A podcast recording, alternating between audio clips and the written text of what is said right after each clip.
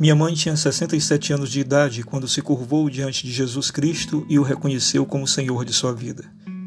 Ela morreu na mesma semana desse encontro com Jesus. Isso significa que teve uma vida inteira de pecados e blasfêmias e viveu apenas alguns dias de paz e perdão nessa terra.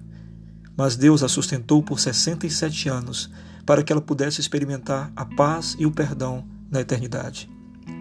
Isso me fez lembrar de uma história que A.W. Tozer conta em um de seus livros. Um velho rabino resolveu levar um velho e cansado viajante para casa, para uma noite de descanso. Ao conversarem, o rabino descobriu que o visitante tinha quase 100 anos de idade e era um ateu inveterado. Enfurecido, o rabino levantou-se, abriu a porta e ordenou ao homem que saísse de sua casa.